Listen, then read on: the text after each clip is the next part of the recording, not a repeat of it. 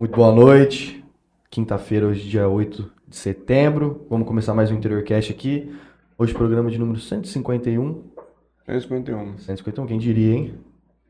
Na presença da Janine e do Kleber. Vamos conversar um pouco sobre essa questão psicologia. Mais um programa sobre. Hein, Julinho? Se você não ficar curado depois do interior cast, moço, já teve de tudo aqui pra tratar você e não tem jeito, moço. É, boa noite. Boa noite, Léo. Boa noite, Matheus. Boa noite, todo mundo. Boa noite. Boa noite. Você quer começar ou eu começo as propagandas? Já posso? Cansado, mano. Academia, treino é muito pesado. Imagino. Vamos lá, vou passar os agradecimentos aqui rapidinho, o Matheus passo dele e a gente já dá início ao nosso bate-papo.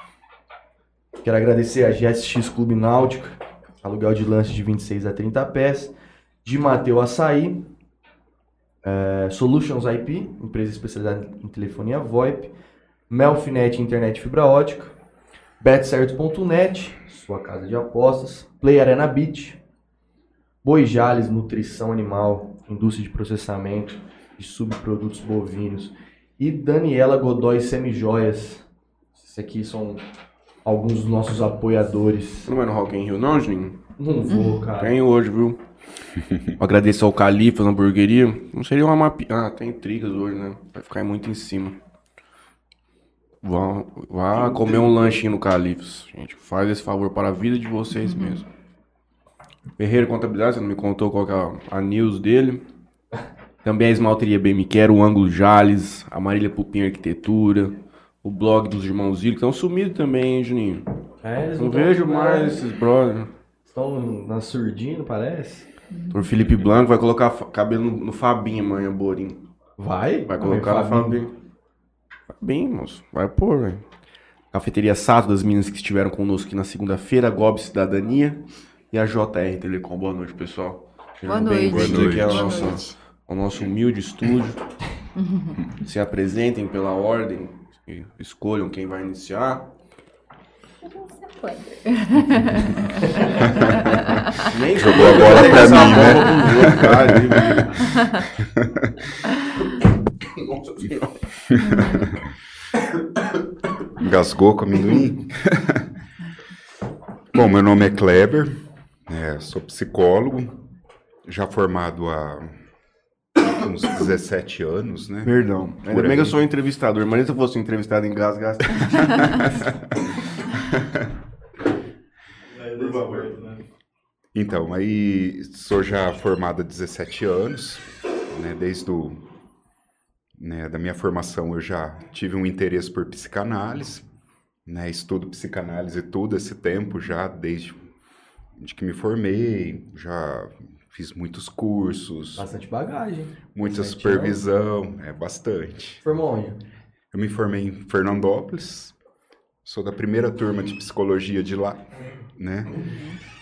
E, e gente foi indo, né? Em 2005 eu passei no concurso aqui da Prefeitura Municipal de Jales, onde estou atuando até hoje, né? Trabalho lá junto com a Dejanine e mais algumas colegas, né? Mandar um abraço para todas, né? No ambulatório de saúde mental.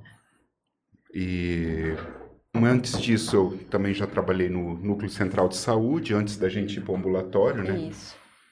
Porque a gente trabalhava na atenção básica até então. Hoje a gente continua na atenção básica, mas está alocado lá no, no ambulatório.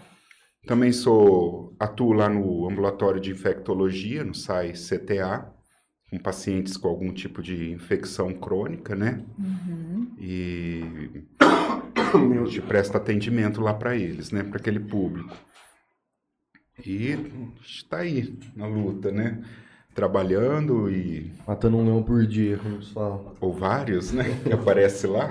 Salvando o outro, não. Na verdade, salvando mais do que matando. dando uma chance, né, para conhecer esse leão que as pessoas têm com elas, né?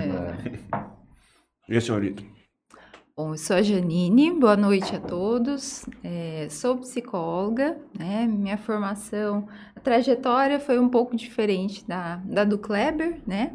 Tenho 13 anos de formação e também concluí ali em Fernandópolis, na faculdade de Fernandópolis, na FEF, No último ano, eu tive um interesse pela área hospitalar, né? No último ano de faculdade. E a partir daí, eu prestei o concurso seletivo lá do aprimoramento do hospital de base, né? Fui, fiquei dois anos no Hospital de Base São José do Rio Preto, em parceria com a FAMERP, né? Faculdade de Medicina.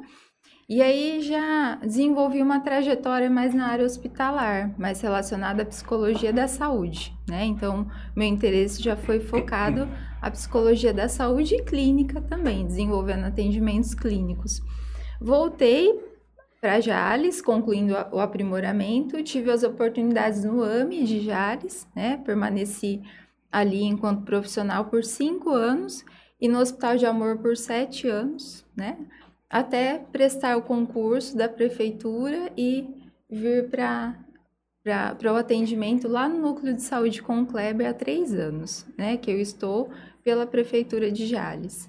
E agora, como o Kleber disse, nós estamos é, ainda na atenção básica, né? Com esses atendimentos, é, prestando atendimentos para as unidades de saúde, mas alocados na, no ambulatório de saúde mental, né? também mandar um, um beijão para para nossa equipe, que acreditamos que. Será que eles estão que, acompanhando? Ah, eu acho que eles, Eles passaram estão acompanhando eles? aí. Eles Passamos, experimentam, passamos. um beijão para todas, né? E estamos aqui hoje para esse bate-papo com Teve vocês. consultório aqui em Jales já? Tive. Ah, só Na para falar também. Na rua 7. Na rua, na rua. Não, na rua 9, no Equilibrium. Ali. Ah. Fiquei dois anos ali com o consultório também, né? Junto a. Qual que Ah, é? Essa falar que eu tenho trajetória meu hospitalar. consultório também, Onde fica? atendo meu consultório na Rua França, ali próximo à faculdade, né? Certo. Perto Uhum. do ambulatório de infectologia também, né? E eu atuo com consultório desde quando me formei Uhum. também, né? Uhum. Então, Qual que é a diferença do consultório para essa parte hospitalar que você fez? São atendimentos, assim, a a abordagem clínica, né, ela é um pouco diferente, porque envolvem consultas mais ambulatoriais, que é o que nós fazemos hoje, né, mesmo na saúde ou no consultório, né, um, um tratamento que envolve um tempo, envolve mais sessões, né. Uhum. Eu parti para a saúde é, no âmbito terciário, que é o hospital, né? A, a, a maior parte da minha bagagem. Então, eram atendimentos em leitos, né? Hospitalares para as pessoas que estão internadas na UTI, em cuidados paliativos, que é um processo de fim de vida, né? Então, são atendimentos mais breves, né? Muitas vezes, mais focado ali até mesmo na queixa é, emocional por conta de uma patologia, por Uhum. conta de um adoecimento. Uhum. né? Não é uma continuidade, um tra- não é um tratamento, não é um tipo- tratamento assim É. a longo É prazo. mais certo. pelo período em que a pessoa está ali tratando, Uhum. né? Da doença, do problema físico também, né? Então, é algo mais... hum, focando numa psicoterapia mais breve, né? Uhum. O alívio de sintomas relacionados a uma patologia física, a uma doença, né? E hoje, como que, tá, o- como que é o trabalho que o senhor desenvolveu, desenvolve desde antes da chegada dela? Como que é essa questão da prefeitura desse primeiro atendimento ali? o nosso trabalho, Sim. o nosso trabalho lá, né, como a gente né, trabalha na atenção básica, né? um- qualquer pessoa pode ir lá procurar atendimento. Vem os encaminhamentos de outros especialidades, de médicos, da educação, enfim, né? Então a gente presta esse esse serviço Uhum. na área da saúde, né? Uhum. O nosso enfoque ali é para trabalhar essas questões, desde patologias, mas também de um autoconhecimento Uhum. e muito focado também em questões de prevenção, para não deixar as pessoas adoecerem né, na questão de saúde mental. Nós desenvolvemos não só também trabalhos de atendimento clínico, mas também traba- trabalhos de prevenção, Uhum. fazemos às vezes palestras, Palestras. Orientações, né, muito trabalho em grupo, mas não só também enfoque em, em psicoterapia, mas enfoque de prevenção, de para poder assim não não deixar a pessoa adoecer, chegar num ponto, Uhum. né, que precisa tomar remédio, que precisa, né, de, uma, de um atendimento mais intenso, Uhum. né, ou às vezes até psiquiátrico. Uhum. Então, o trabalho de atenção básica que a gente está focado é nisso, né?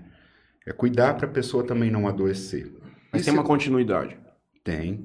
O cara vai fazer um tratamento normal. É, diferente do que ela falou de um tratamento hospitalar, Uhum. o tratamento clínico, o tra- o tratamento que a gente vai oferecer lá e o cuidado que a gente vai oferecer já é um cuidado mais prolongado, Uhum. né? Uhum. Muitas vezes a pessoa não precisa estar doente com um transtorno, ela pode procurar o nosso atendimento Para uma prevenção. para uma prevenção né? e para um conhecimento. Uhum. Não, eu estou tendo uma ansiedade, eu estou tendo alguns problemas na minha vida que eu não estou conseguindo resolver e que está provocando situações de ansiedade. Ali é a porta para ir procurar, para não chegar num ponto de agora tem que tomar remédio porque já virou um transtorno, porque já virou uma patologia, Uhum. né? Então esse é o nosso enfoque. Mas o tratamento em si vai ficar lá com a gente, vai fazer sessões com a gente, vai fazer um trabalho contínuo, né? Uhum. Até a gente ver o, o momento que a pessoa pode seguir sozinha. E geralmente as queixas que chegam aos nossos primeiros paci- primeiro contato de um paciente, ele chega num quadro ainda não medicamentoso? Vem Muitos muito chegam. disso? Muitos. Imaginava que seria o contrário, que essa queixa já viria num caso mais complexo já. Não. Muitos ah, ainda chegam, né, em um quadro considerado mais saudável, porém, né, até a gente a gente fez alguns levantamentos é, por conta até do nosso simpósio, né, assim, levantamentos de números e até mesmo de CIDs, né, que são Uhum. essas classificações das patologias emocionais. é, dos CIDs mais atendidos ali no ambulatório. Então, nós percebemos após a pandemia também um aumento da gravidade dos casos, né? É, das pessoas que têm nos procurado com queixas mais graves também, né? E até mesmo em crise mesmo, né? Em uma crise emocional.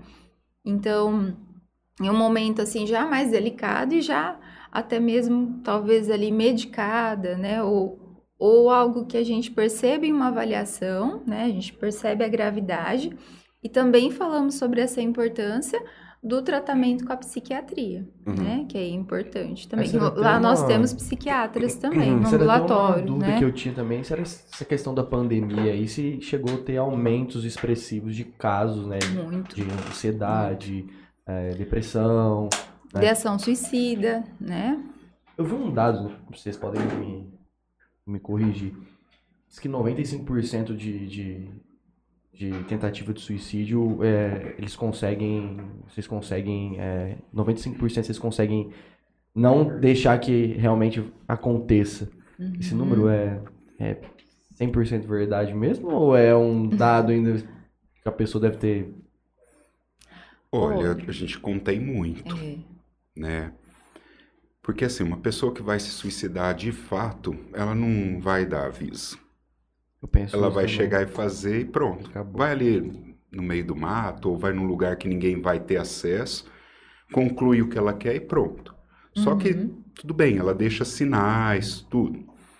E esses sinais, às vezes, se algum familiar, um amigo for percebendo, é a chance de ajudar. Mas muito dos casos, até de tentativas, eles já vão pedindo ajuda antes, de alguma forma. Ou para alguém próximo. Tem pessoas que procuram a gente, A gente. porque está tendo essas ideações, está tendo essa, essa vontade ou esse desânimo com a vida, né? Que, Uhum.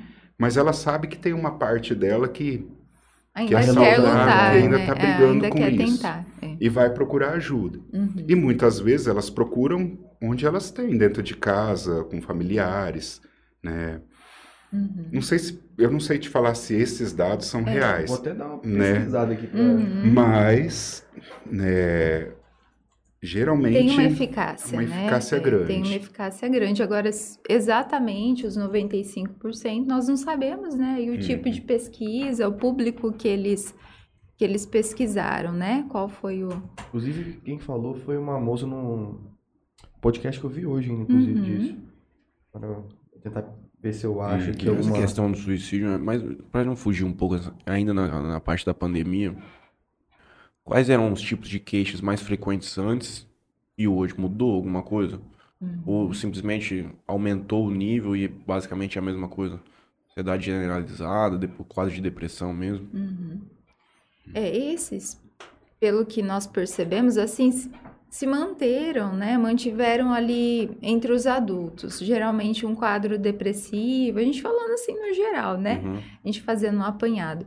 Em adultos, um quadro depe- depressivo, um transtorno de ansiedade, o pânico, né? Que também é desse, desse eixo do, do transtorno de ansiedade.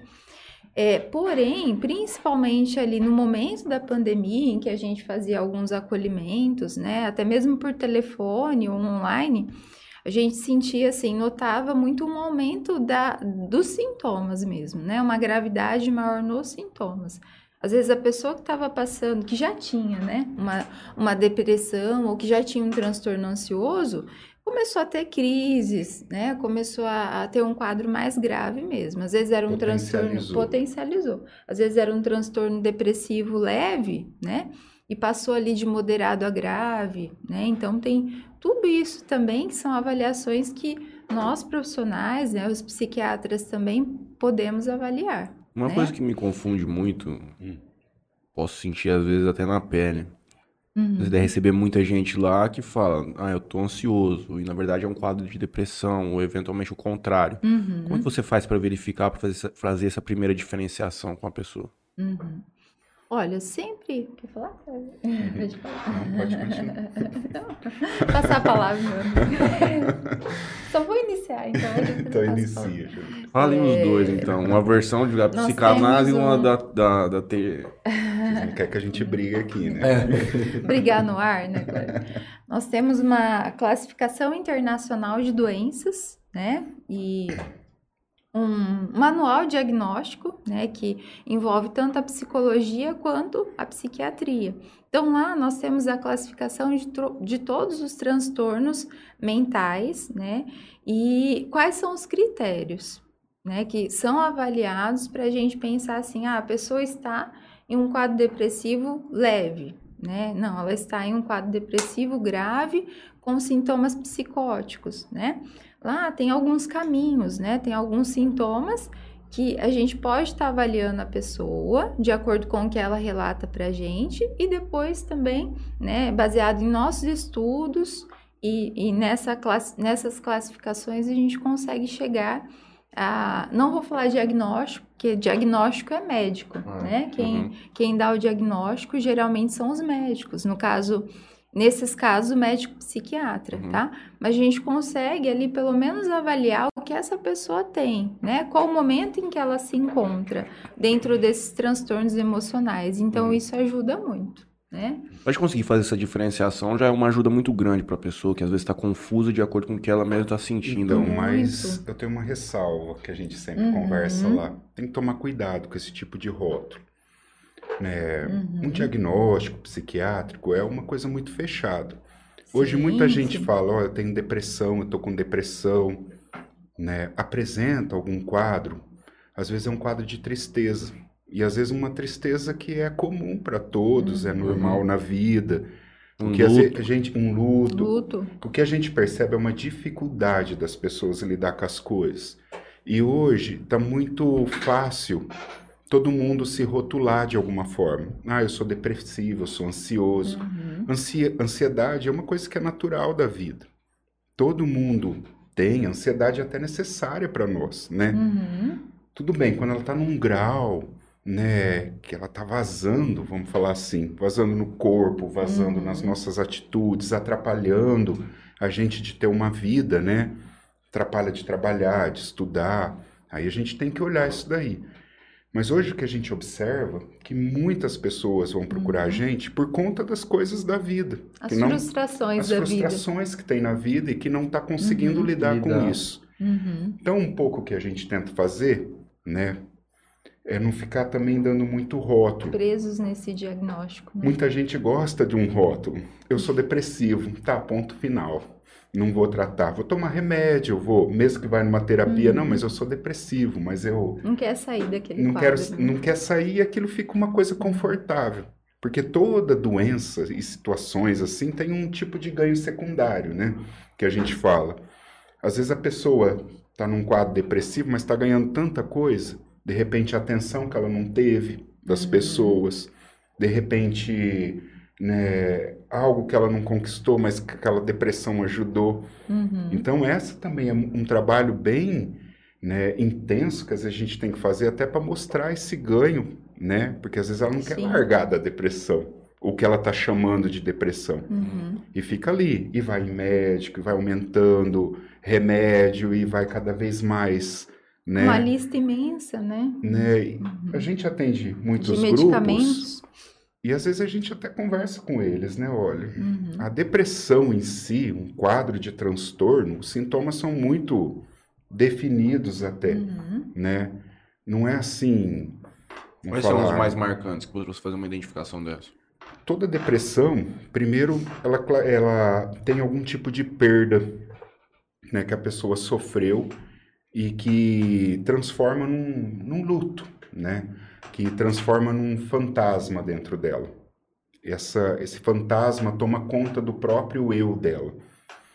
Esse tipo de depressão é como se a, a pessoa vai se apagando das coisas da vida, né? Não tem mais interesse, nada é bom, né?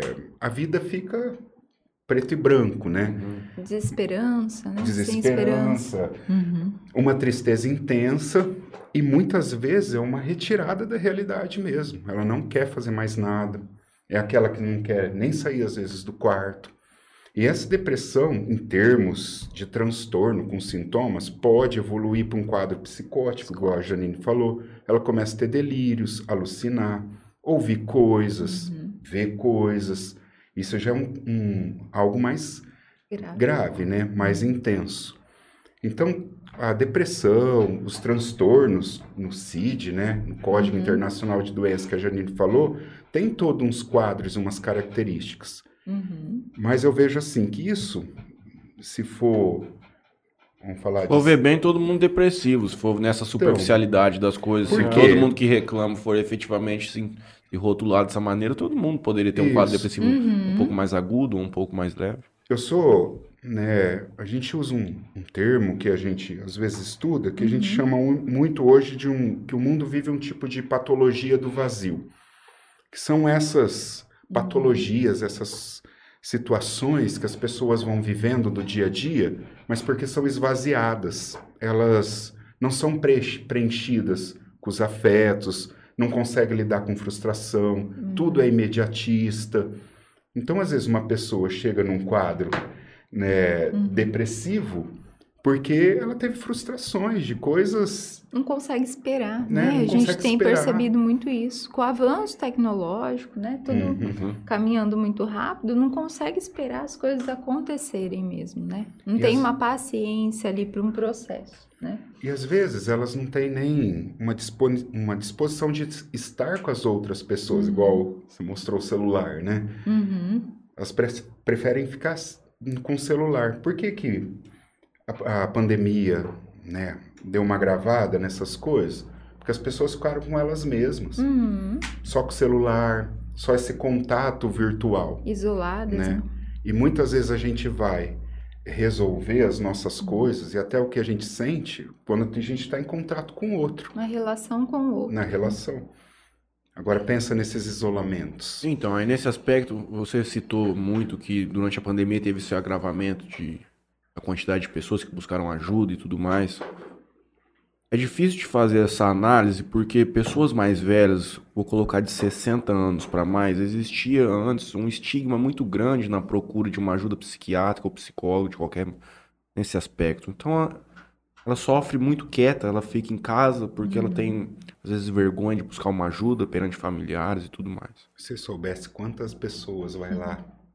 Não, sim, mas Mais é, é- é- velhas. Mais velho. mas aí é onde eu vou chegar agora. Você disse que aumentou muito, mas a maioria da galera que procura é uma geração mais nova. Você tá vendo essa- esse pessoal mais velho também buscando com frequência. Olha, eu nem vou falar que tem uma população Uhum. que a gente atende que é maior, mas vamos falar assim. As pessoas que procuram de uma forma mais espontânea, eu penso que são as mais velhas, Uhum. É, São. né? Uhum. Elas é porque vão, eu acho que deve estar procuram. num nível de dor já talvez insuportável, né? Acho que E- chega uma hora que o cara não aguenta mais. né? Interessante também, né, Kleber? Eu percebo que geralmente são aquelas que têm uma boa adesão, sabe? Nos Que, tratamentos. que chegam assim com uma vontade, com uma disponibilidade para mudar também, né? Não sei se tem um pouco a ver com a, com a maturidade, né? Com a maturação aí do indivíduo, mas geralmente, né? Às vezes é, que a gente percebe o jovem também com esse imediatismo, né? Tudo rápido. Quando a gente explica e fala que o processo terapêutico, o processo psicoterapêutico é um comprometimento, é um compromisso que ele tem que assumir ali, né, com o terapeuta, muitas vezes de voltar é, toda semana, né, por um período ali do tratamento. De falar a verdade, eu sempre fiquei muito inculcado com isso num tratamento psicoterapeuta, assim, se o Uhum. O cara pode fala a mani- verdade? Não, não, o paciente, ele pode manipular às vezes a resposta que ele quer, né? Uhum. O cara O tem que ser, ele tem que falar- querer muito ser ajudado pra ele não Você já ouviu uma frasezinha do Freud que fica rodando na internet? Quando a boca cala, fala-se as pontas dos dedos. É as pontas dos dedos que a gente fica olhando. Não é tanto que a pessoa fala.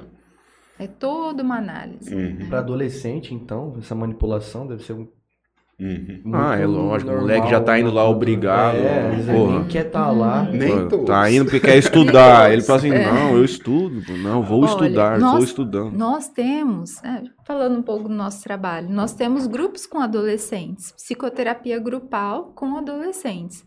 E tem uma adesão tão boa, né? Eles seguem, na- a maior parte deles, o grupo começa, e tem um início e um término, né? Então, os nossos grupos é, com adolescentes é, são 12 sessões, né? Mas confundem as patologias? Tem É TDAH, misto. tem... É, tá. misto. Uhum, Uhum. misto. Mas para Na verdade, é como a gente a gente estava Uhum. falando. A gente não fica olhando muito patologia. Certo. Uhum, Existe como você conseguir fazer olha, uma coisa é, mais Se generalizada. não Isso. está num estado, uhum. por exemplo, né, como a gente às vezes olha. Se a pessoa tem um funcionamento mais neurótico, que aí Uhum. inclui tudo, ansiedade, depressão, tudo essas daí, Uhum. ou mais psicótico, Psicótico. que tem um rompimento maior com a realidade. Então, Uhum. assim, esses dois grupos não dá para misturar, Uhum. Misturar. entendeu? Então, por quê? O trabalho com vai ser de um jeito, o trabalho com o outro vai ser de outro. Pessoas mais neuróticas é mais na Uhum. conversa e na escuta. Pessoas mais psicóticas, às vezes tem que trabalhar até de uma forma mais lúdica, mais artística, Uhum. sabe? Porque ele tem precisa- crises, né? crises, né? Alucinações, Uhum. delírios. Então tem né? tudo isso incluído, Uhum. mas a gente não busca muito essa questão da patologia, porque como eu Uhum. disse, às vezes a gente tem que olhar o contexto. contexto. E às vezes a patologia em si mesmo, a gente sabendo que tem, Uhum. acaba atrapalhando um pouco o trabalho, porque né, a pessoa já vem com essa questão de que eu sou depressivo, Uhum. Eu né? sou doente. eu né? sou doente, ponto final. Uhum. E às vezes a primeira coisa que a gente tem que mostrar para ela é assim, se ela quer ou não ficar doente, Uhum. né? Uhum. Aí ela vai pensando um pouco nessas coisas. E é, vocês têm um programa nesses, nessas 12 sessões que vocês seguem, Um geralmente. cronograma. Geralmente é aberto. Cada dia pode acontecer uma coisa. Uhum. É, com temas assim? Uhum. Não, não. Psicoterapia, né? Um processo, processo psicoterapêutico envolvendo ali o desenvolvimento, né? Da, das queixas que vão É surgindo. aquele círculo, cada um vai se abrindo, vai falando, é outro Isso. outro. Sabe igual vocês falaram pra gente no começo, um pouquinho antes de começar? Bom, vamos conversando e deixa Vamos surgir as deixa coisas. Uhum. é. É bem por aí, Uhum. né? Eu sigo um canal, eu vou até colocar aí pra gente ver. É que eu tô tentando lembrar o nome. Chama Colored Books. É um cara, ele tinha algum transtorno também. E ele entrevista pessoas com doenças psicóticas e doenças psiquiátricas, mas casos graves.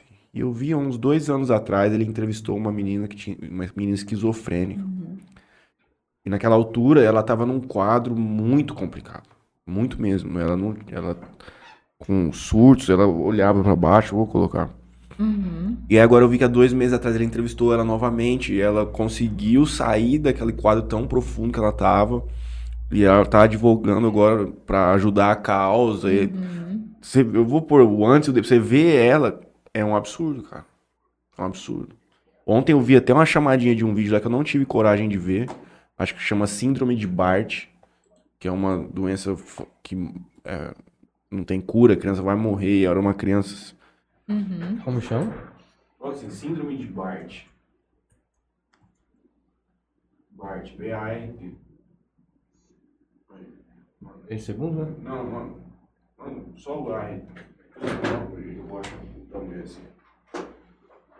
Nossa. Porra, é essa?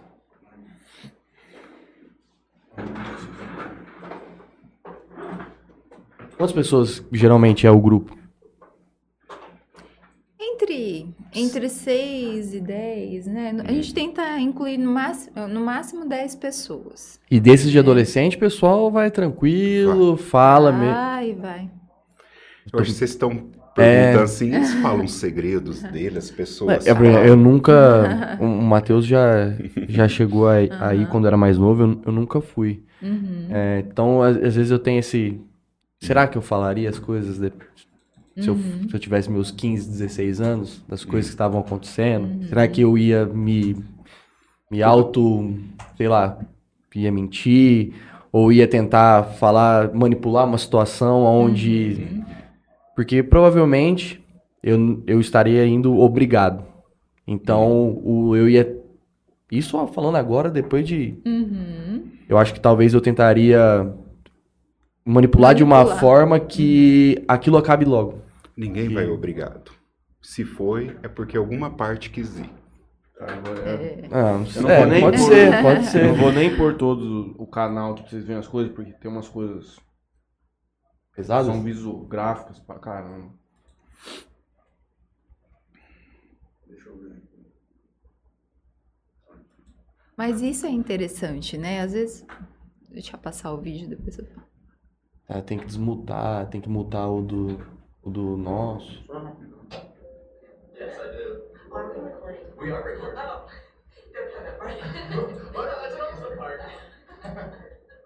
okay. You ready? Are you ready for this? Yeah, I'm ready. How do you feel? Um, I feel like excited, a little bit nervous, but I'm. We haven't met A in legenda é bem pequenininha. 2017. Mas olha o jeito que a mulher tá com- que ela se comporta, que ela tá falando. First met. Uh, a lot's changed. When you tell somebody that you have schizophrenia, how do you want them to react? I want them to not be afraid of me and not to look at me any differently than they had looked at me before.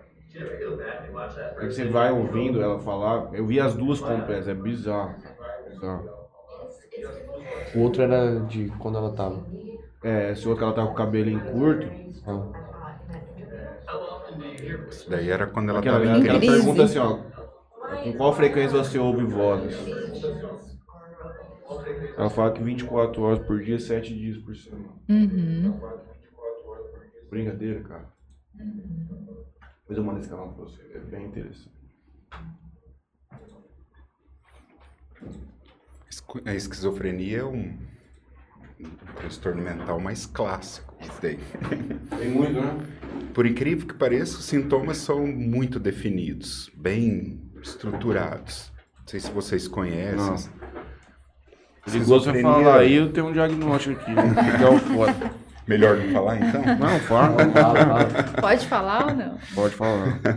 Quem estiver ouvindo aí, presta atenção, moço. Esquizofrenia, ela, a gente olha ela porque ela tem surtos, né? Momentos da vida que a pessoa tem surtos.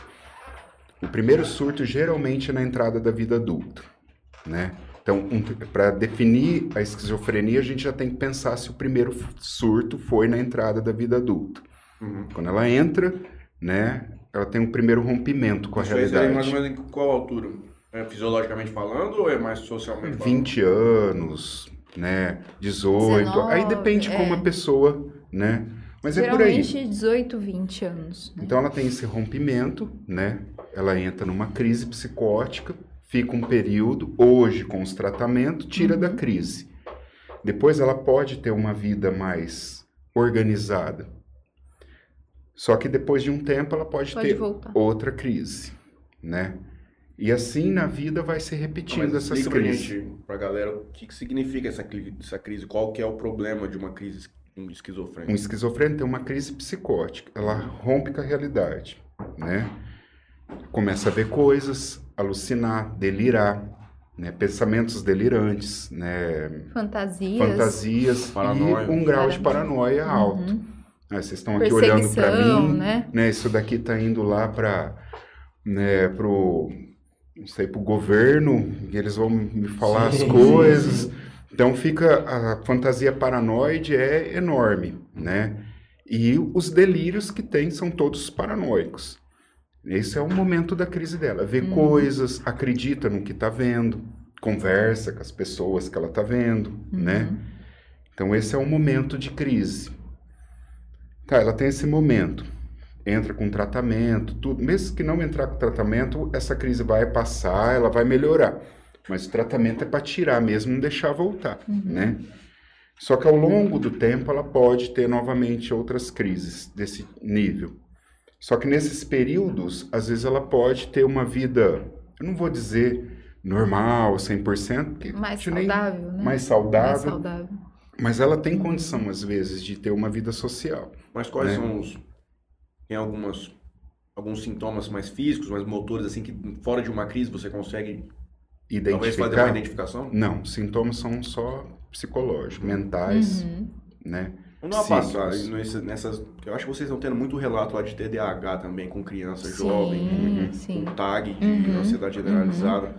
Como vocês fazem essa primeira identificação de uma criança que chega com isso? Como que foi esse negócio da pandemia? Já citei aqui várias vezes um estudo que teve da rede estadual de ensino que fez uma, uma- com muitos jovens, acho que 75% dos jovens reclamaram de alguma de algum Uhum. tipo de desordem psiquiátrica.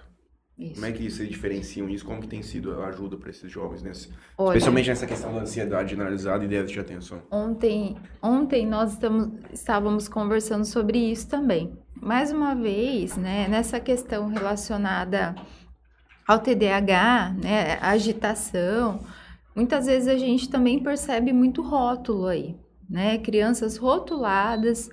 Então, às vezes vem lá no encaminhamento, né? Ou quem encaminhou, os próprios pais, profissionais que encaminharam, colocam lá uma hipótese diagnóstica, né? TDAH, é, uma agitação, ou até mesmo essa questão da ansiedade generalizada pela agitação, tá? Mas aí a gente começa a perceber, às vezes na- nas nossas consultas, nas avaliações, que é uma agitação natural da criança, né? Não vou falar natural, mas normal ali dentro do desenvolvimento da criança ou do adolescente, tá? Então vezes que são crianças mais uma com mais energia, maior, é, com mais energia. Então, nem Mas é tudo importante também, ver esse né? encaminhamento para vocês, porque realmente a pessoa que está verificando ali, Claro. ela tendo essa, essa consciência mais preventiva, mais re- de resguardar assim, ela vai ajudar, né? Claro, E muitas vezes são dificuldades dos pais de lidar com essas crianças. muito, muito. Crianças que são mais agitadas, né? E às vezes, né? Uhum. Tem criança que às vezes até o que antigamente chamava de mal educado, né? Então É. são coisas que hoje, por isso que a gente estava falando, igual aquela questão da depressão. A gente tem que tomar muito cuidado, Uhum. Muito porque tudo cuidado. está virando esse Rótulo. tipo de rótulo de transtorno. Qual o problema né? do rótulo, né? Interrompendo o Kleber um pouquinho. O rótulo, ele, ele adoece a pessoa, né? Então, muitas vezes a gente chega a atender crianças, nós chegamos a atender crianças fala, ah, eu sou hiperativo, eu sou hiperativo tanto mesmo. que. E se comporta assim, com uma frequência maior, porque ele acredita que ele é. Todo né? mundo fala que ele é, o pai e a mãe falam acredita que ele é. Então, É, isso é, criança, importante, né? Isso é importante, assim. Fica uma reflexão para a gente pensar, né? Para os profissionais que lidam também com essas crianças, é, talvez essa atenção até mesmo para não ficarem falando, né? O tempo todo para a criança que é mais agitada, como o Kleber falou, que tem uma energia maior, que ela é hiperativa, né? Porque realmente em algum momento ela vai acreditar nisso, né? E aí isso se torna uma realidade na vida dela. Ela Mas começa a pensa- se ver Mas como é- doente. É complicado Né? também, mas a gente tem que sempre olhar os dois lados dessa balança, Uhum. porque eu tenho um caso na minha família que eu acho que tem uma pessoa que é Uhum, que ela tem algum tipo do espectro autista, uhum, ela tem uma dificuldade de socialização não normal para a idade, já é um adolescente avançado. E os pais talvez nunca viram dessa maneira. Acharam que, achavam que era um simples, normal comportamento da criança. Uhum. Que ela se comportava daquela forma, porque ela era um pouco mais introspectiva e pá, pá, pá. Não, porque ela joga bola e eu sei o que, não sei o que. Eu, um outsider, assim, da situação, via com outros olhos, com uma preocupação maior.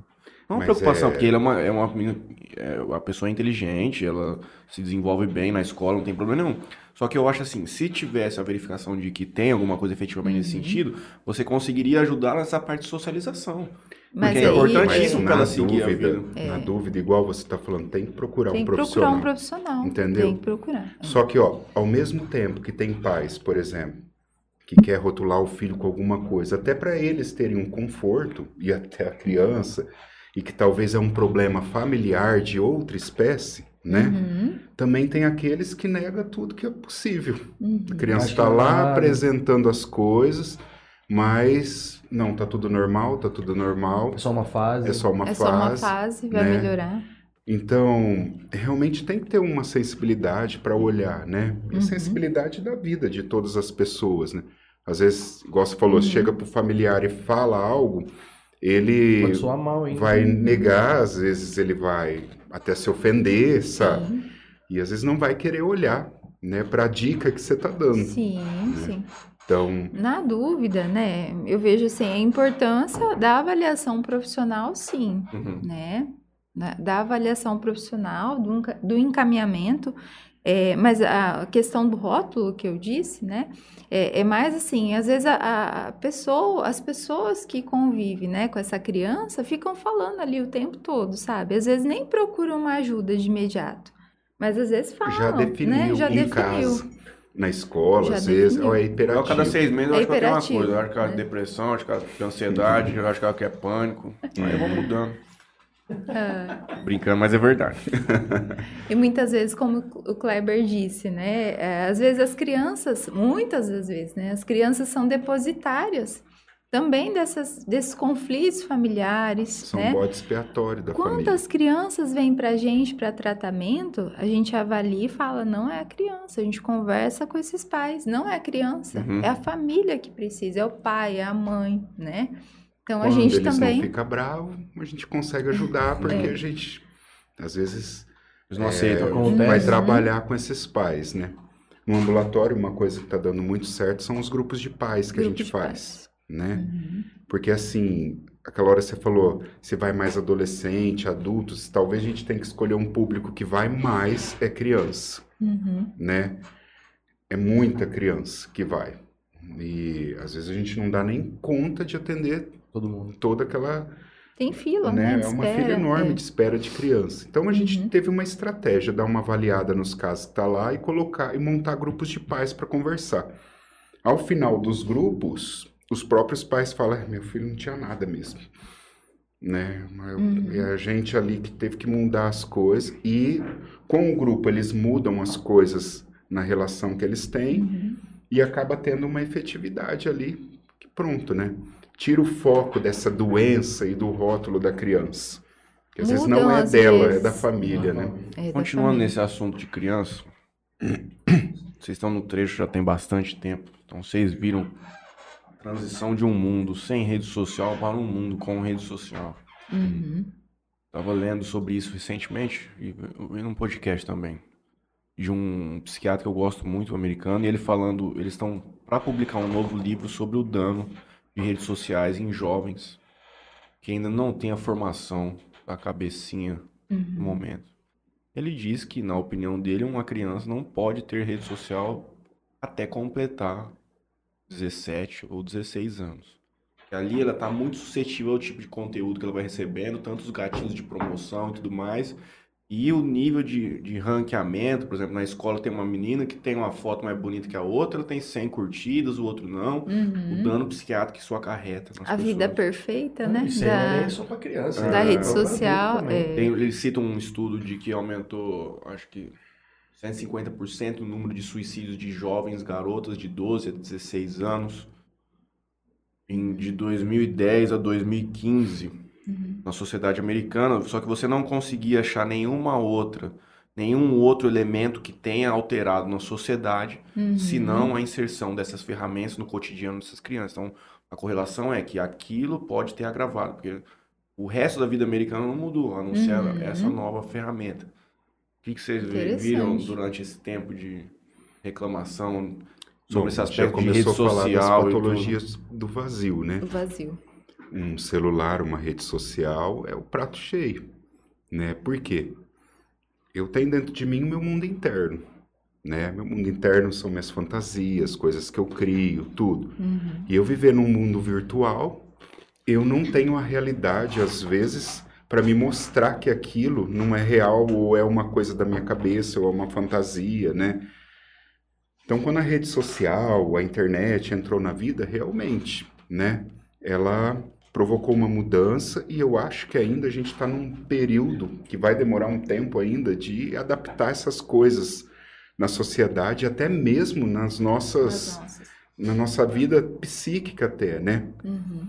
Porque assim, né, pensando no que você falou, o médico falou, ó, não pode ter rede social. Tá, com meu filho eu falo, ó, você não vai ter rede social, que é criança até você chegar em tal idade. Então não ter a rede social pressupõe que então ele tem que ir para a rua, ele tem que ir na casa dos amigos, ele tem que brincar, se socializar de uma outra forma. E se ele não encontrar ninguém? Porque tá todo mundo na rede social. Não, esse é o grande problema. Essa é a grande dificuldade de você falar não para uma Uhum. criança. Uhum. Mas é aquela grande frase, vocês que tem filho. Mas Eu- todo mundo pode, pai, por que que eu, eu não? não? Exatamente. Mas eu acho que a gente precisa aprender a lidar com isso agora. Isso daí não vai sair Ah, mais. não, esquece. Isso não muda. Entendeu? Não, Uhum. Não que- adianta ah, falar para a criança que- que ela não pode usar, mas talvez pode ajudar ela a usar com mais responsabilidade, né? Mostrar para ela que não tem só aquilo, né? Que ela pode ter um- uma outra vida muito mais ampla, né? Porque é um perigo, cara. É uma arma, tanto pro bem quanto mal. Você, É. você colocar um TikTok ali por um descuido, uma criança de 8 anos sem filtro de criança, meu irmão, Uhum. é assassinato, é, é expo- é exposição sexual, e tudo tem um Fora- monte de coisa. Mas é isso que você falou é importante, né? Não é que eu vou proibir usar, mas eu vou cuidar Cuidar. do usado. Uhum. Do- o adulto tem que cuidar desse, desse uso que a criança ou adolescente faz, né? Porque a internet é portas abertas para Pra tudo, né? pra E tudo. como eu falei, a gente tem um mundo de fantasias, para ligar nessas coisas é Muito rápido. fácil e Você- rápido, né? Você mencionou essa questão de não encontrar mais as crianças na rua. Esse mesmo cara, num outro livro, ele, é, que ele fala assim que a sociedade americana tá ficando mais, mais, mais mole. Porque com essa mudança toda, realmente as crianças não brincam mais na rua como era na minha. Eu peguei a última transição do analógico pro digital, esse meu também, ele também. A gente ficava em cima de uma bicicleta, mas não era um ou outro, eram todos. Acabava a escola, almoçava meio-dia, uma e meia, tava na, pro mundo aí. Então a gente tinha algumas dificuldades na rua, a gente tinha que, por nós próprios, tomar as decisões do que, que a gente ia agir Resolver. naquele momento. A gente ia resolver os nossos problemas. E aí a nossa sociedade foi mudando, os nossos pais foram melhorando de condição e com isso deixando nós vivermos vidas mais tranquilas. Você foi tirando essa criança de brincar na rua, isso é sobre estudos que eles fizeram lá. E você tira essa capacidade da criança dela poder decidir as coisas. De Isso vai, resolver as isso vai tornando ela uma pessoa muito defensiva e muito dependente do pai e da mãe.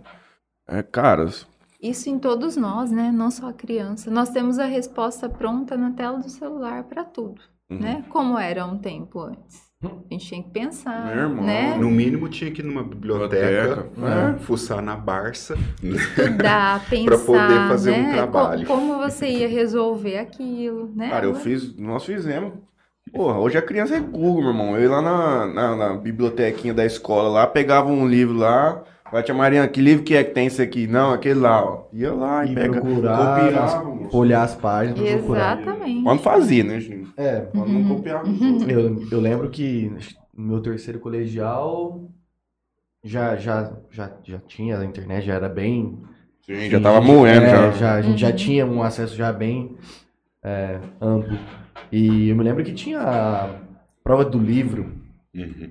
Pô, eu não lia Já tinha os resumos livro. tudo bonitinho na internet. Cara, Coisa eu linda. Entrava no Google, pesquisava o resumo do livro. Resumo do livro, coisa Olha. top.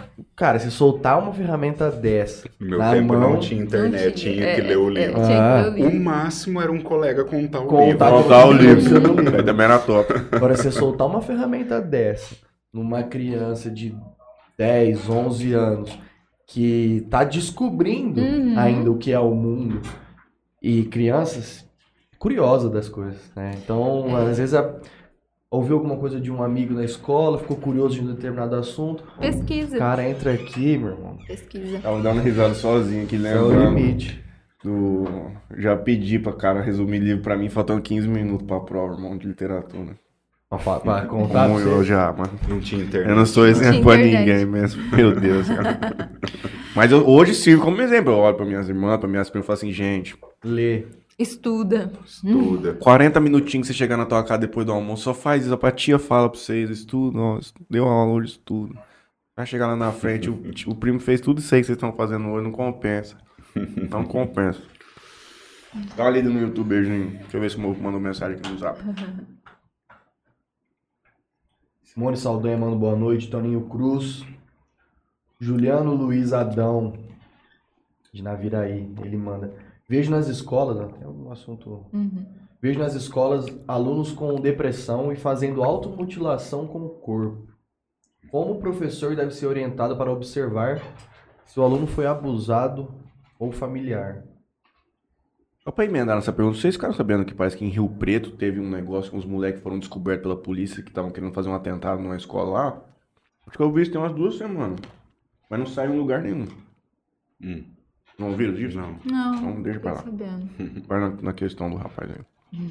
Então, acho que vou dar uma. Como que o professor deve ser orientado, né, para observar esse tipo de atitude do, de alunos? Caso de depressão, essa questão de É mutilação do Automutilação. corpo, é.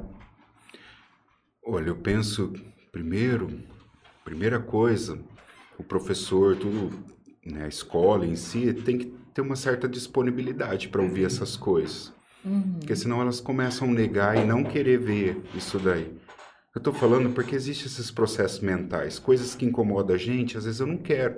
Imagina eu ver um aluno que está nesse pedido de ajuda porque está se Se mutilando. cortando, né? E às vezes eu passo desapercebido porque eu não quero olhar aquilo e ter que tomar uma atitude e ser responsável até por aquilo. Mas é responsabilidade, né, da escola, de quem está perto, né? Provavelmente esses alunos, esses adolescentes sempre vai dar um jeito de mostrar, né? Às vezes eles vai mostrar escondendo.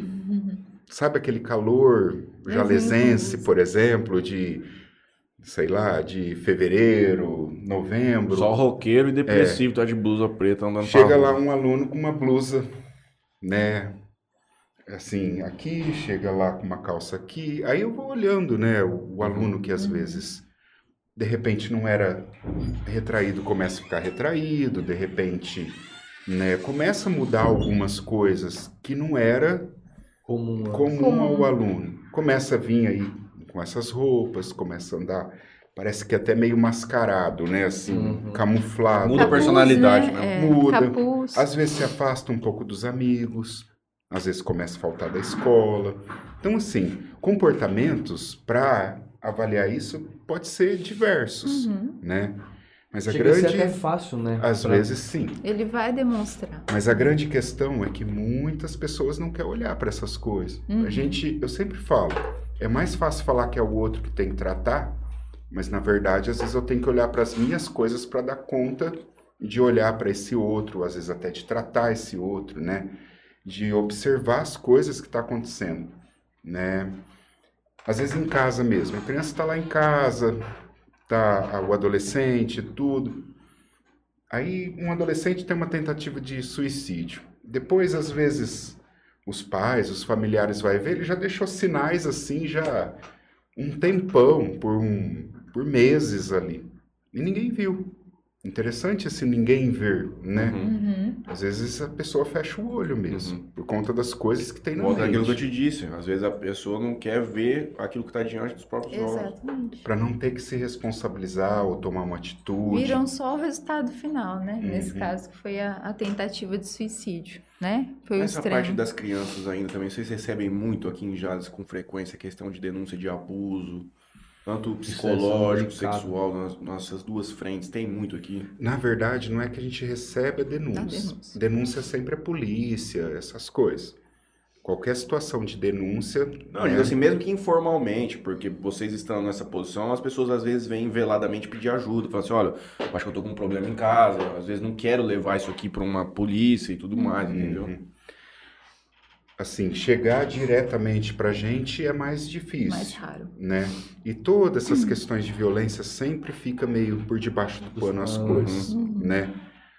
E muito que a gente também trabalha é de tentar assim ajudar as pessoas a mostrar que ela pode sair de uma situação de violência, tem como ter ajuda, tem aonde procurar. Isso desde criança, né?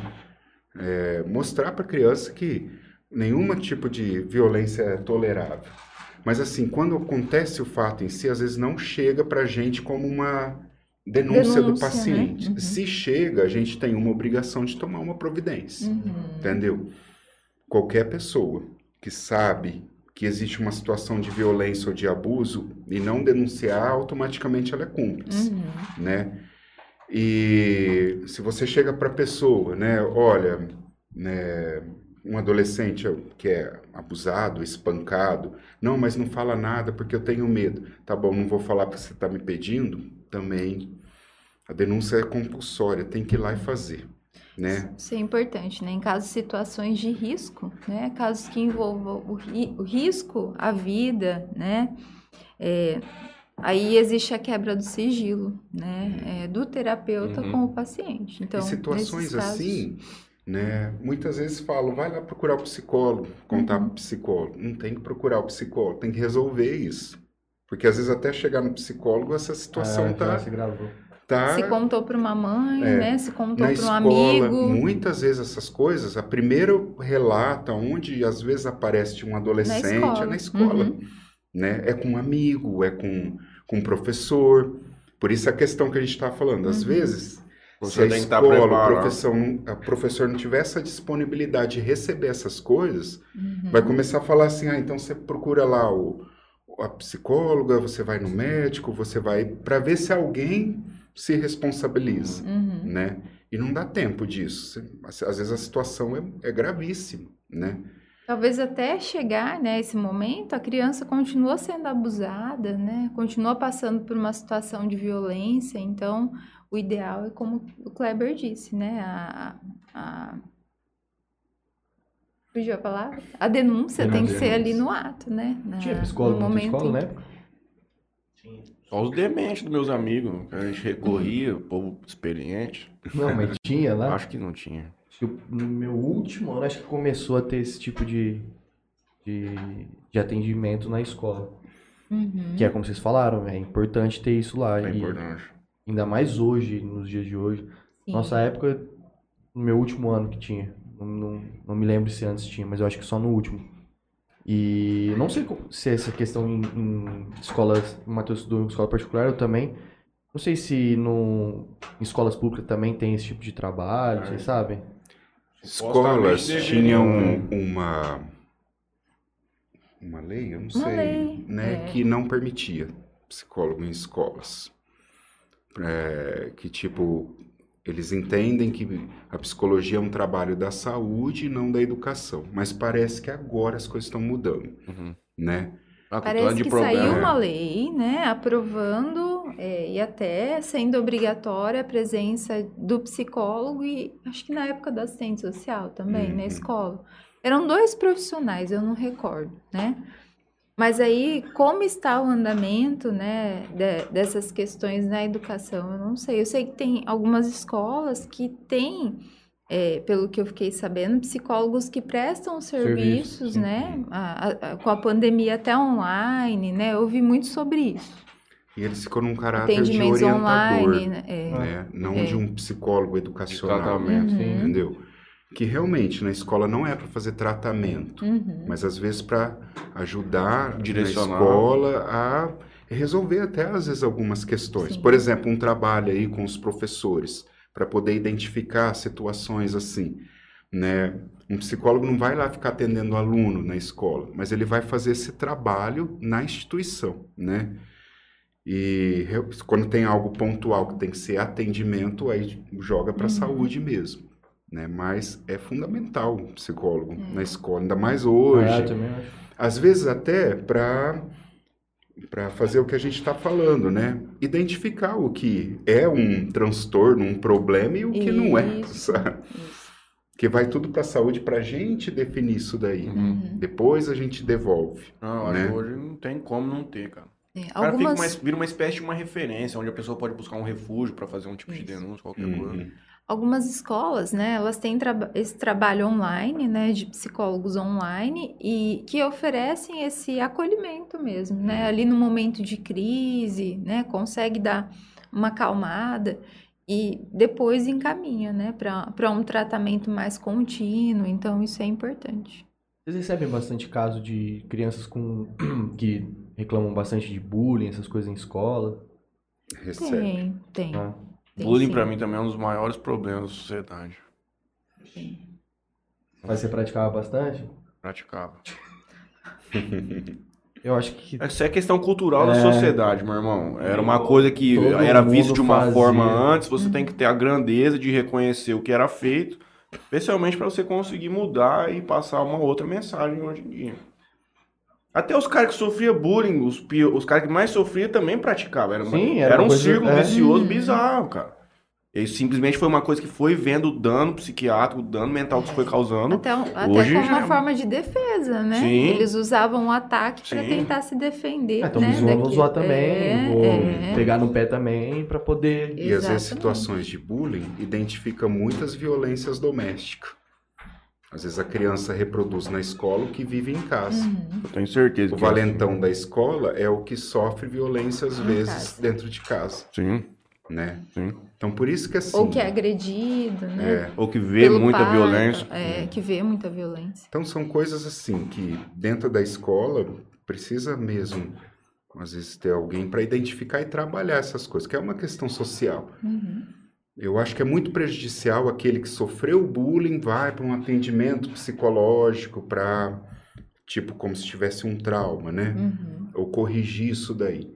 Porque na verdade, às vezes essa pessoa está fragilizada e precisa de alguém ali para apoiar ela, né? Uhum.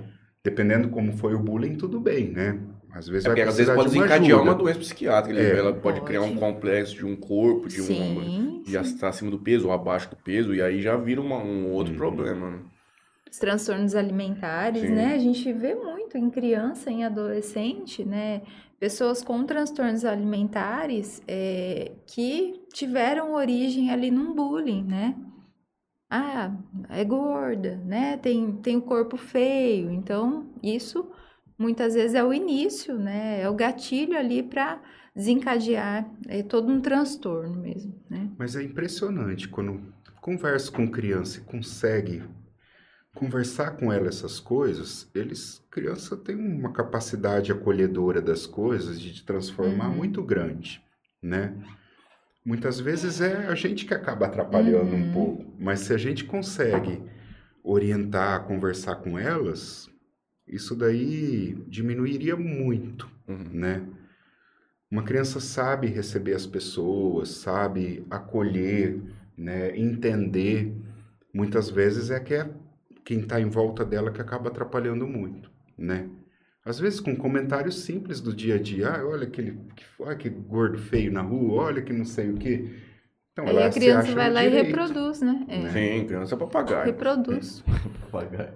Quando você leu no Reproduz YouTube, eu- alguém falou da questão, você falou da questão do sigilo, eu tava com uma piada na ponta, mas demorou muito, vou fazer, mas não vai ter mais a mesma entrada. Hum. Tem muito amigo nosso que não podia ser psicólogo, Juninho. Esse cara é muito fofoqueiro, Tiago. Ah, Muito, moço. Ia trazer toda a vida de vocês Toda para a vida. sessão. É. Não, ao contrário, eu vi na sessão e contar pra de churrasco, moço. Acha, se fosse isso aí, tava até bom, e não ia ter dano nenhum. Você também. Acabou o milho, gente. Pô, eu vou lá, eu vou lá com a Isabela sábado tomar um cafezinho de manhã e eu vou comprar mais. Ana Maria Ferreira Luciano, manda um boa noite. Maria de Lourdes que também manda boa noite. Lara Moretti, manda boa noite. Valdirene Andrade, Andrade também manda boa noite. Igor Sanches, boa noite. Parabéns ao podcast pela escolha do tema. E parabéns aos profissionais pelos esclarecimentos. Obrigado. Obrigada. Nossos amigos, Nossos amigos. Ana Maria, o Igor. O povo que era bom ter visto, tá? Ah, É, E o Kleber Herrera manda aqui, boa noite, galera do Interior Cast. Boa noite, meu patrão boa Kleber. Como é que vai funcionar esse simpósio de vocês amanhã aí pra gente caminhar aqui pro nosso encerramento? Simpósio amanhã é o dia todo, né? Nós vamos estar realizando na Câmara Municipal. Para o público mais específico, é, da Mais não, educacional, assim. Não, Área da rede saúde. de atendimento de Jales. área da saúde, educação, né? Toda a rede de atendimento jurídico, Não, mas é uma espécie do curso, né? assistência, isso. É, na- mais uma troca, Uma né? troca. De, Uhum. de ideias, um, conversar um pouco algumas coisas, né? Representantes da saúde, né? Para a gente poder, né, afinar, alinhar algumas coisas aí da rede, né? Dos nossos atendimentos, Uhum.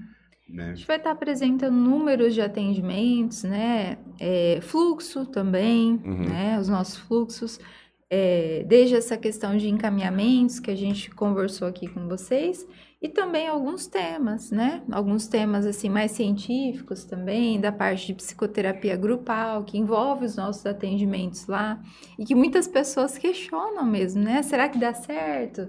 Será que é eficaz? Então, tudo isso a gente vai tentar mostrar né, nas nossas apresentações e também temas sobre transtornos emocionais, né, suicídio aí devido ao setembro amarelo também, risco de suicídio, pandemia e saúde mental, né?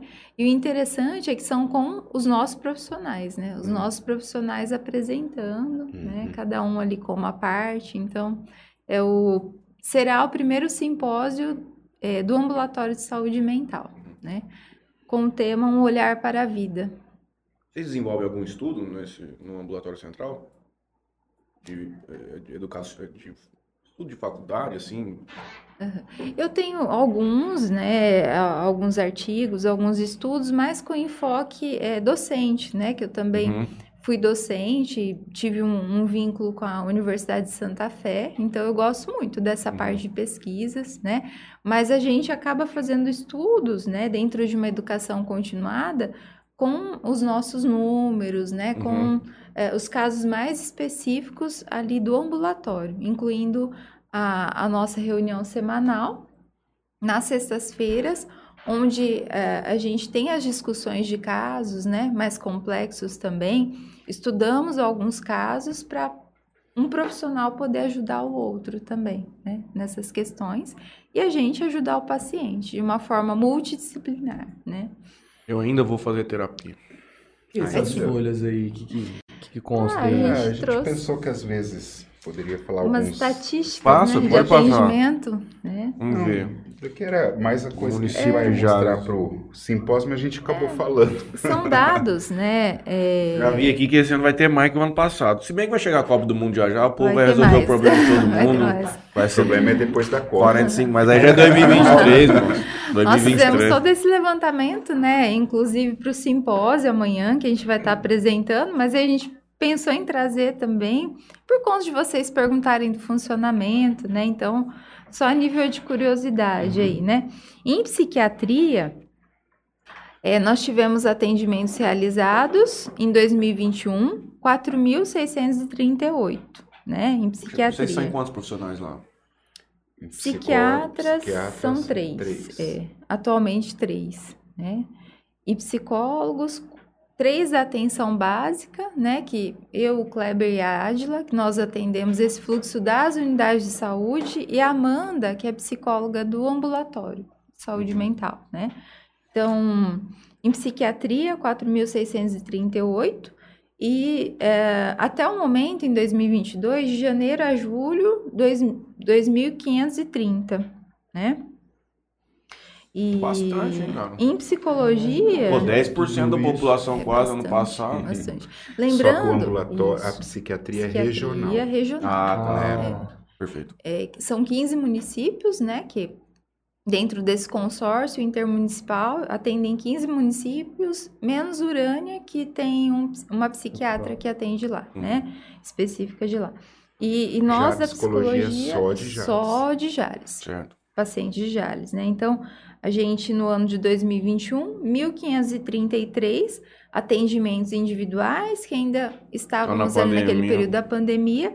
Não realizávamos muitos grupos, então nós tivemos seis grupos também por conta da pandemia ainda. E agora em 2022, de janeiro a julho, é, atendimentos individuais 1018, é, sendo 155 grupos, né? Atendimentos grupais até o momento nós realizamos, né?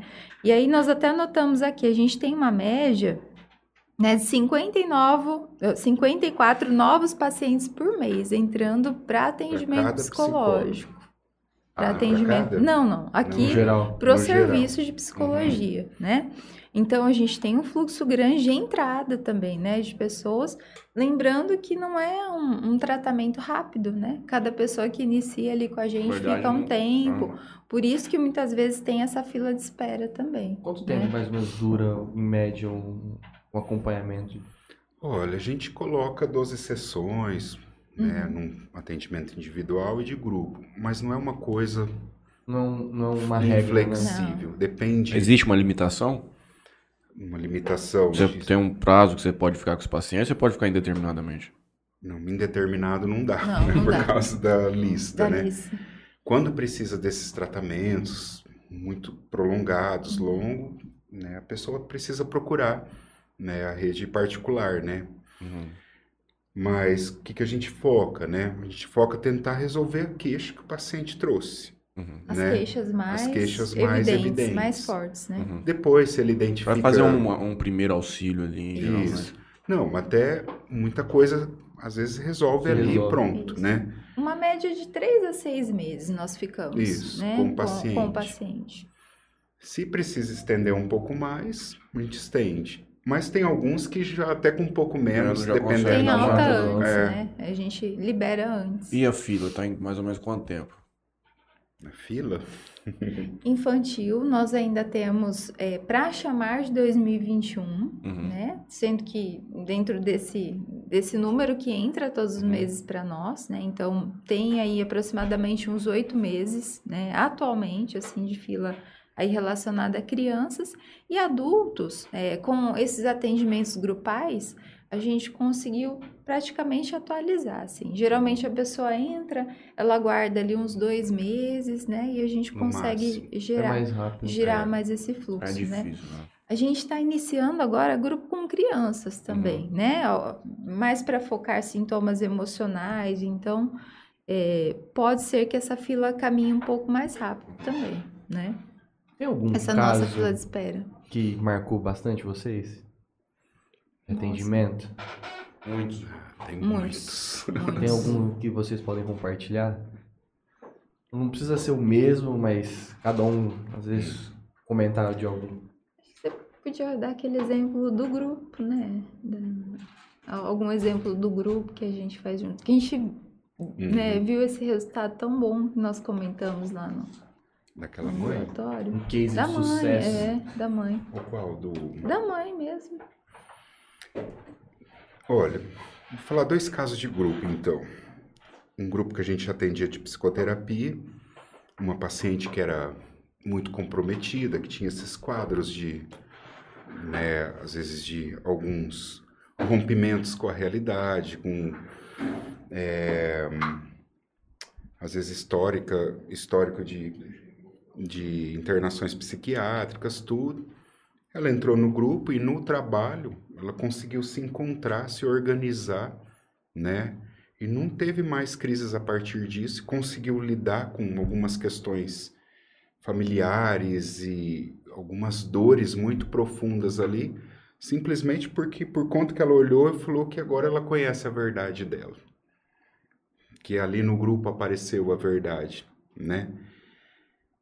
E tem outros casos, por exemplo, a gente fala que um grupo provoca muita mudança social, né? Mudar não é só mudar a pessoa. Às vezes eu mudo, ajudo uma pessoa a mudar, né? Não sei nem se essa palavra ou se transformar, e ela provoca transformação em outros lugares, né? Sim. Teve uma mãe que veio num grupo de pais muito resistente, né?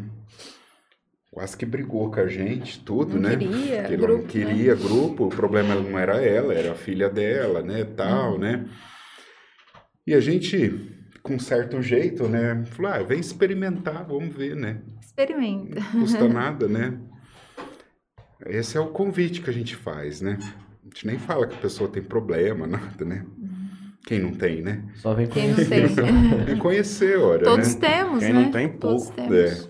Aí ela veio, ela tinha algumas questões de problema na escola, que no começo do grupo falava muito, questões de violência até na escola.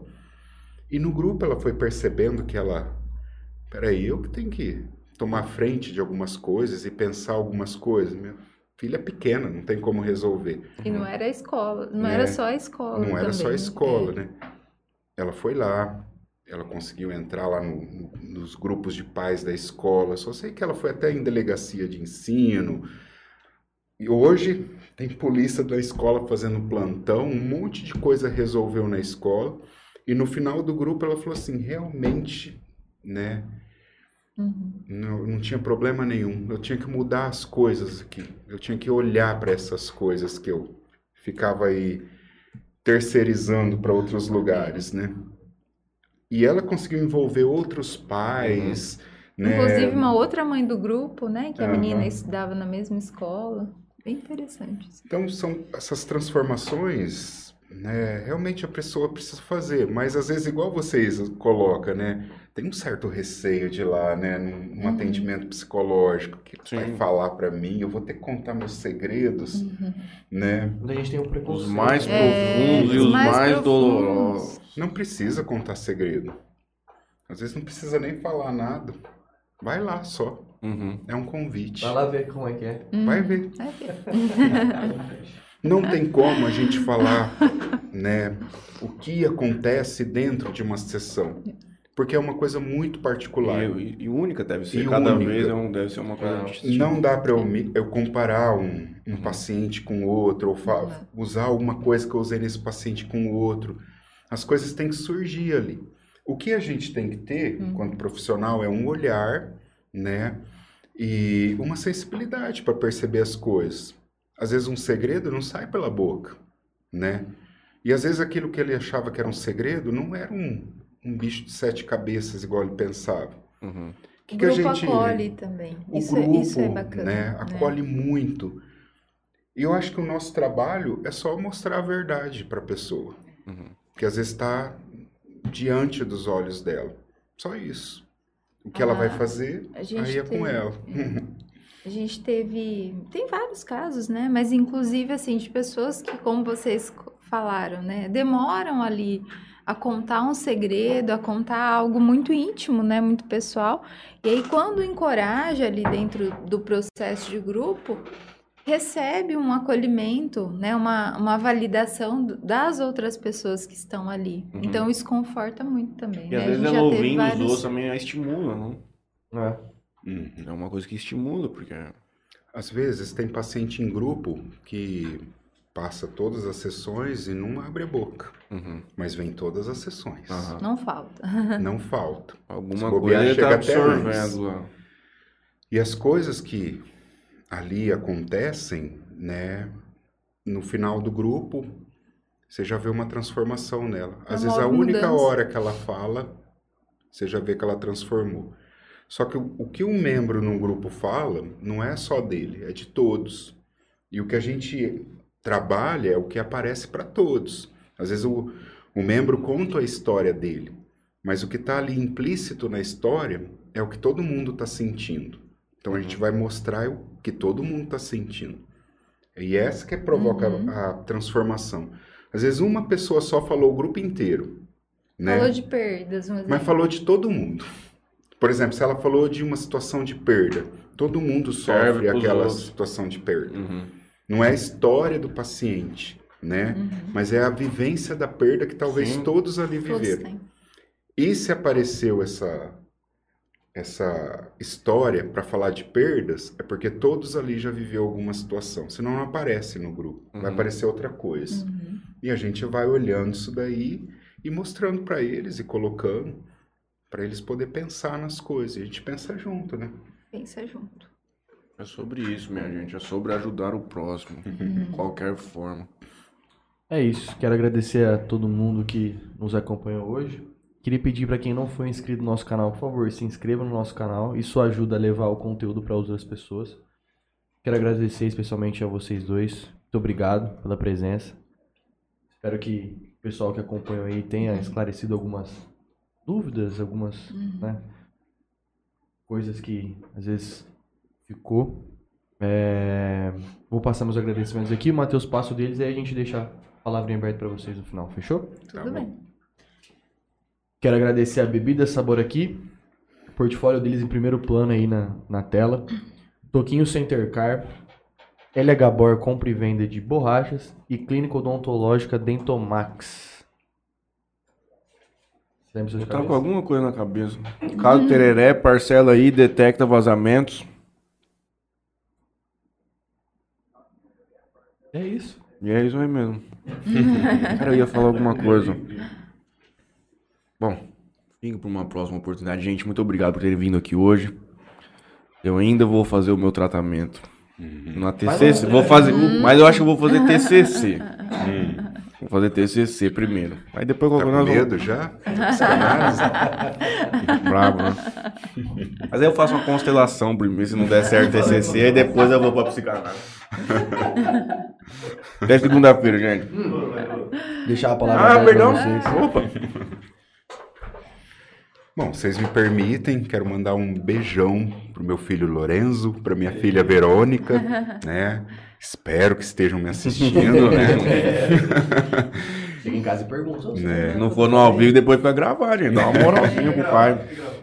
E agradecer, assim, todos que assistiram, né? E fico feliz de poder contribuir um pouquinho, né? Do que a gente trabalha, do que a gente vive aí, né? Espero que tenham gostado. Eu sempre adoro esses, esses dias de psicologia. Psicologia. Você gosta mesmo, né? Da Gosto. psicologia. Ele gosta. É, também agradeço muito o convite de vocês, né?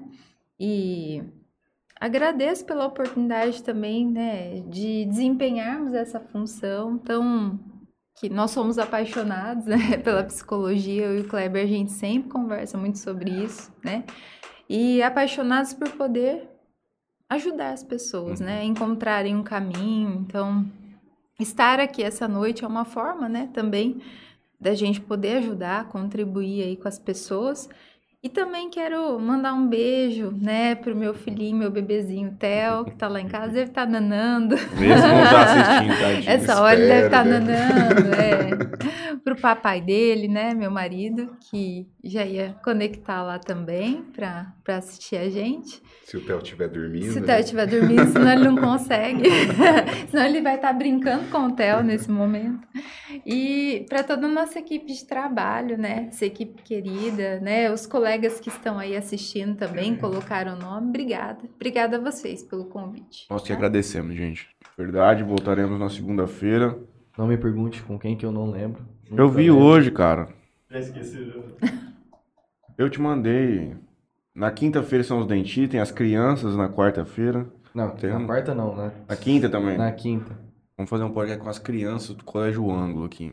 Olha. Serão os entrevistados. É de manhã. é, nove esqueci de te manhã, avisar. viu? É difícil te acordar, né? Mas 9 horas da que manhã. trabalhar. Segunda eu não lembro. Bruna de Que Carlos? dia? As crianças? Quinta. Qual dia? Quinta? Quinta-feira. Coloca na lista dela. A gente manda. Ah, A gente segue no Ah, Insta lá que a isso, gente vai isso. mandar. A gente vai postar essa semana. Aham, Eu, Eu acho que é sigo Bruna de. Carlos. Bruna de Eu Carlos. acho que é Bruna de Carlos. Ah, tinha que ser quinta. Eu já tava até pensando que eu ia tomar uma aqui. Mas segunda Obrigado, não vai gente. dar, gente. Obrigado. Valeu. Obrigada, Eu gente. agradeço. Obrigada. Obrigado.